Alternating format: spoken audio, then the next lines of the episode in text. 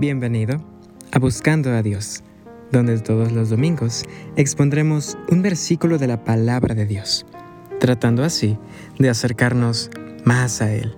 Yo soy Cristian Méndez y el título para esta pequeña reflexión es Guarda tu vida.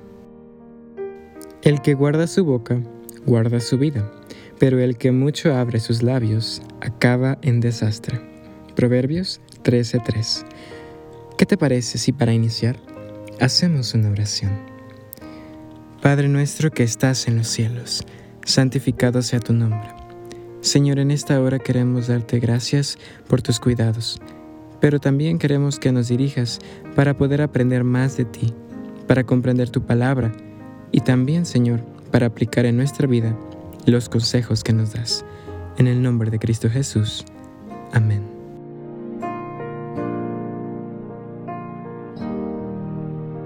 ¿Has dicho algo de lo que te arrepientes? Yo sí, y muchas veces. Pero, ¿será que podemos evitarlo? Esta es una pregunta interesante que aunque no lo parezca, tiene respuesta en la Biblia. Este versículo, Proverbios 13:3, nos señala la importancia de cuidar nuestras palabras, algo en lo que seguramente la mayoría de nosotros estará de acuerdo. Hay que cuidar lo que decimos.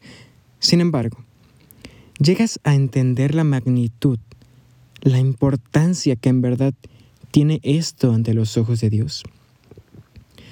La realidad es que para Dios las palabras son muy importantes. Solo observa el versículo. El que guarda su boca, guarda su vida. Una afirmación muy fuerte si lo piensas bien, pero no deja de ser verdadera. En la Biblia se repiten muchas frases que hacen alusión a esta idea, a la importancia de lo que hablamos. Por ejemplo, en Eclesiastés 5.2 se declara, No te des prisa a abrir tu boca, ni tu corazón se apresure a proferir palabra delante de Dios, porque Dios está en el cielo y tú sobre la tierra. Sean, por tanto, pocas tus palabras.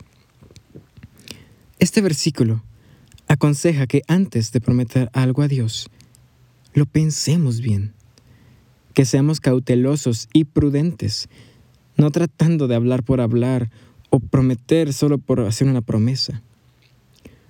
Un ejemplo donde esto se aplica es en la historia de Jefté, un libertador de Israel con una historia digna de ser estudiada. Sin embargo, el capítulo de su vida del que quiero hablarte es cuando, en cierta ocasión, prometió a Dios sacrificar a la primera persona que le saliera al encuentro de su regreso a la ciudad después de una batalla. Pues bien, el día llegó, y al acercarse a la ciudad, le salió al encuentro nada más y nada menos que su única hija. Es entonces que surge este diálogo. Cuando él la vio, rasgó sus vestidos diciendo, Ay, hija mía, en verdad que me has afligido, y tú misma has venido a ser causa de mi dolor, porque le he dado a Jehová mi palabra, y no podré retractarme. Un final trágico que se hubiera podido evitar. Guardando su boca de hacer promesas, Jefté hubiera salvado la vida de su única hija. Pero esto también se aplica a la vida espiritual. No solo podemos perder la vida terrenal con las palabras. Jesús, en cierta ocasión, mencionó lo siguiente. Pero yo os digo que de toda palabra ociosa que hablen los hombres, de ella darán cuenta en el día del juicio. Mateo 12, 36. Ahora, con esto, no trato de asustarte. Más bien, mi deseo es que comprendas en verdad cuál es la importancia que tienen las palabras ante Dios.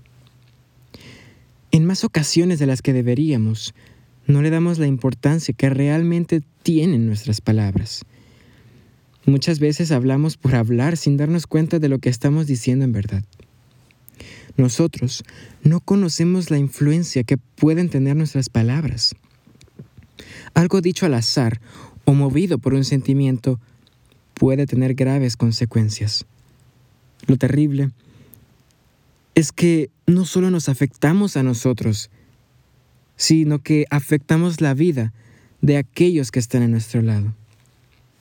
Es aterrador pensarlo, pero en verdad, lo que decimos puede ser la causa de perdición de una persona. ¿Será que ahora comprendemos mejor el poder que tenemos en nuestra boca? Poseemos la capacidad, gracias a Dios, de pronunciar palabras de vida y esperanza o de muerte por culpa del pecado. Ante esta realidad, ¿qué debemos hacer? ¿Cómo ser prudentes al hablar o prometer? ¿Cómo ser sabios con lo que sale de nuestra boca? La Biblia declara, el hombre bueno, del buen tesoro del corazón, saca buenas cosas, y el hombre malo, del mal tesoro, saca malas cosas. Mateo 12:35. En este versículo se nos muestra cuál es el origen de nuestras palabras. Todo, absolutamente todo lo que decimos, procede de nuestro corazón, de la mente. Por ello, si nuestro corazón es limpio, también lo serán nuestras palabras, pero si es malo y pecaminoso, lo reflejaremos en nuestro hablar. Así que, ¿Cómo limpiar el corazón? ¿Cómo obtener una mente limpia? Os daré corazón nuevo y pondré espíritu nuevo dentro de vosotros y quitaré de vuestra carne el corazón de piedra y os daré un corazón de carne. Ezequiel 36, 26. Con la ayuda de Dios. Cuando hablamos del corazón, es Dios el único capaz de cambiarlo de verdad. Nadie más tiene ese poder, ni siquiera nosotros mismos. Ahora, te invito a reflexionar. ¿Cómo son tus palabras? ¿Traen gozo y esperanza? ¿Son palabras sabias? ¿O palabras necias, insensatas y faltas de inteligencia que lastiman y causan dolor? Medita bien en esto ¿Quieres vivir con una conciencia limpia? ¿Que tus palabras reflejen el carácter de Jesús? Entonces, te invito a hacer tuya esta petición. Crea en mi Dios un corazón limpio y renueva un espíritu recto dentro de mí. Salmos 51:10 Si acudes a Dios por ayuda, no dudes que Él te dará la ayuda que necesitas. Dios está listo y deseoso de poder limpiarte y restaurar su imagen en tu vida. Pero Él respeta tu decisión. Analízate y piensa. Si te encuentras pecador, ve a Dios y pídele que te cambie. Él obrará maravillas en tu vida. De eso no hay duda. ¿Qué te parece si para finalizar hacemos una oración. Padre nuestro que estás en los cielos, santificado sea tu nombre. Padre, muchas gracias porque tú nos has dado la boca, la capacidad de hablar para ser bendición a otras personas. No permitas que el enemigo nos corrompa. No permitas que de nuestra boca salgan palabras que lastimen y dañen. Ayúdanos a ser prudentes al hablar y que todo lo que digamos refleje que te conocemos en verdad. En el nombre de Cristo Jesús. Amén.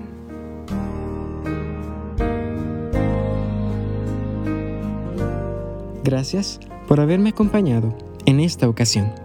Espero que esta reflexión haya sido de bendición para ti. Te invito a no perderte la próxima reflexión el próximo domingo.